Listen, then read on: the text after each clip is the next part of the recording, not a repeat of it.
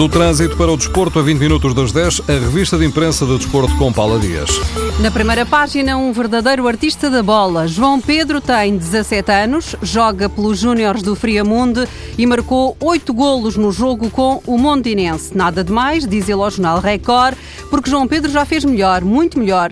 No dia em que fez 13 anos, marcou 13 golos pelos iniciados do Vilamiã. Entre tantos golos, João Pedro confessa que não se lembra quem era o adversário e no final do jogo teve de perguntar ao treinador quantos golos tinha feito porque lhe perdeu a conta. O segredo é simples, estar de olho sempre na baliza. O sonho de João Pedro é jogar em Inglaterra mas que jeito dava um jogador assim a Rui Vitória? Depois do alarme perante a derrota com o Sporting, o Correio da Manhã conta que o presidente do Benfica reuniu-se ontem com o treinador. Vitória não tem lugar em risco, mas Vieira exige mais. No universo vermelho das duas uma, aponta ao jornal A Bola, Tarabt, Carcela, Cristante e Diuricites custaram 18 milhões de euros e estão na bancada. Por isso a bola pergunta: contratá-los foi um equívoco ou é um equívoco não os colocar a jogar?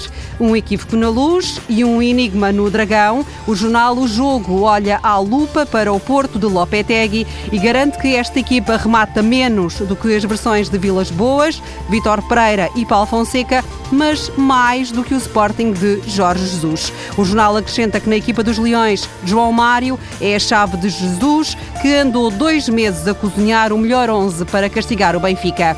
Antes do derby, Jesus disse aos jogadores que ganhar ao Benfica tem de ser normal. A mensagem está na primeira página do Record, onde cabe também José Mourinho. Ele enfrenta um ultimato no Chelsea. Os jornais em Inglaterra não falam de outra coisa. O Chelsea joga hoje para a Taça da Liga com o Stoke City e no sábado com o Liverpool. Se perder os dois jogos, tem aberta a porta de saída. Roman Abramovich já tem nomes em carteira para o substituir. Assunto forte hoje no Sun. O Daily Mail relata a expulsão de Mourinho no último jogo com West Ham e o comportamento do treinador português em relação ao árbitro e escreve que Mourinho arrisca a proibição de entrar no estádio. A Federação Inglesa já o acusou de conduta imprópria e excesso de linguagem em relação ao árbitro do jogo. Nada corre bem a Mourinho.